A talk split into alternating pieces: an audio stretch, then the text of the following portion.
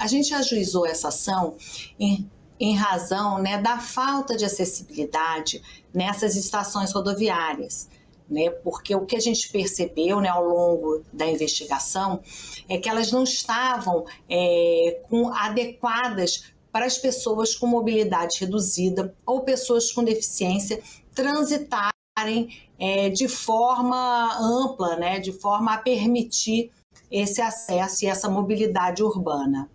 Né, em razão disso, né, a gente encaminhou diversos ofícios, houve toda uma investigação né, em curso, e diante do insucesso da apresentação de um cronograma é, e mesmo da assinatura de um TAC, nós não, não tivemos outra é, escolha senão entrar com uma ação. Essa ação, né, ela tem um, um, um pedido liminar, né, para que seja, né, adequada à acessibilidade, né, as normas técnicas de acessibilidade, para que essas estações sejam é, adequadas para que as pessoas possam então ter essa mobilidade, possam então transitar de forma autônoma, né, a garantir o direito delas, né, o direito de ir e vir, a garantir então a busca até de outros direitos, porque sem a mobilidade, como é que elas vão alcançar um direito à educação, um direito à saúde, né, que são direitos básicos garantidos pela nossa Constituição.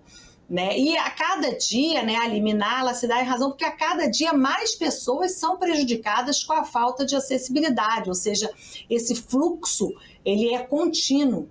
Então, a necessidade né, de se apreciar liminarmente esse pedido né, da, da adequação arquitetônica. O início, né, ela começou através de uma ouvidoria né, de falta de acessibilidade na estação de Campo Grande. Né? E a partir daí né, foi dado início às investigações, onde nós tivemos os técnicos do GAT indo aos locais e elaborando uma diretriz técnica que é, enuncia os parâmetros que devem ser seguidos para que se tenha essa acessibilidade nas estações. Né? E por que isso?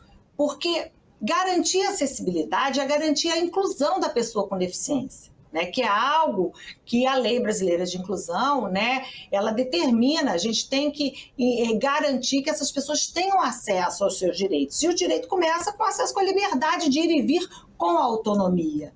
Independente, assim, não dependendo essas pessoas, né, de serem carregadas, como a gente ouviu relatos no curso da instrução, né, que elas passam, assim, é, é, vexatório, né? Elas passam por constrangimentos ao terem que ter é, su, sua cadeira de rodas carregada para cima, carregada para baixo. Elas não podem exercer de forma autônoma e plena a sua liberdade individual de ir e vir, né? A sua mobilidade urbana, ela fica ali confinada e dependente de outra pessoa. Isso não é o que preconiza né, a, a, lei brasileira de inclusão. Isso não é uma verdadeira inclusão. Nós estamos aguardando que o juízo aprecie né, a liminar né, e, e aguardando aí o que, que enfim, o que, que nós vamos é, é, é, é fazer, né? Porque pode ser que seja um recurso, pode ser que o juiz aprecie favoravelmente essa liminar, e aí vamos passar para a fase enfim, de, de, de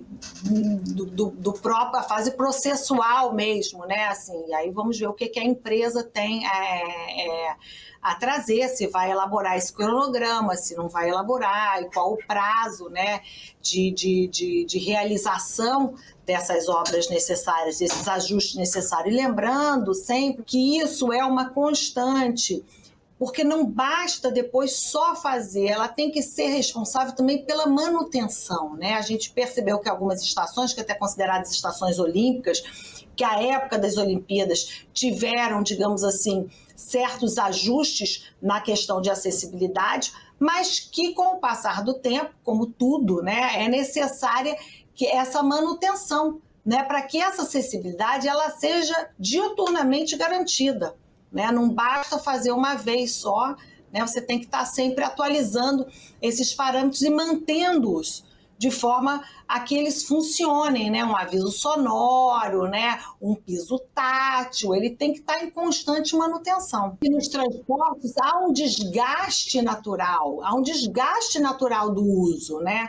Então, assim, tem que ter uma, uma, uma constante manutenção, um constantes reparos naquilo que não está funcionando, né?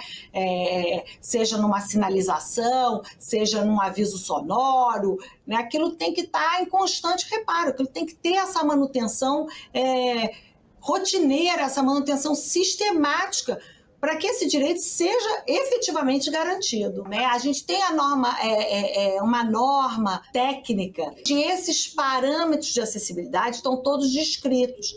Paralelamente a isso, e baseada nessa norma técnica de acessibilidade, que é, é a 9050, NBR, é, o, o GAT elaborou uma diretriz técnica. E essa diretriz técnica nada mais é do que justamente um norteamento dos parâmetros que devem ser obedecidos e seguidos para que se garanta essa acessibilidade universal a rampa, a própria rampa, ela tem uma inclinação, ela tem que ser de uma, até 0,5, enfim, ela tem uma determinação com relação à inclinação, porque se for uma rampa muito íngreme, um cadeirante não tem como subir, porque a ideia é que se dê é, autonomia às pessoas com deficiência, né? que elas tenham essa liberdade dessa mobilidade urbana, desse ir e vir, né? garantindo esse direito de ir e vir de forma plena, a não depender né, de alguém que os ajude né, a, a, a, subir uma escada, a não depender do terceiro, né, como uma pessoa, como, como todos nós. Né? E essa é a verdadeira inclusão. Né? Quando a gente tem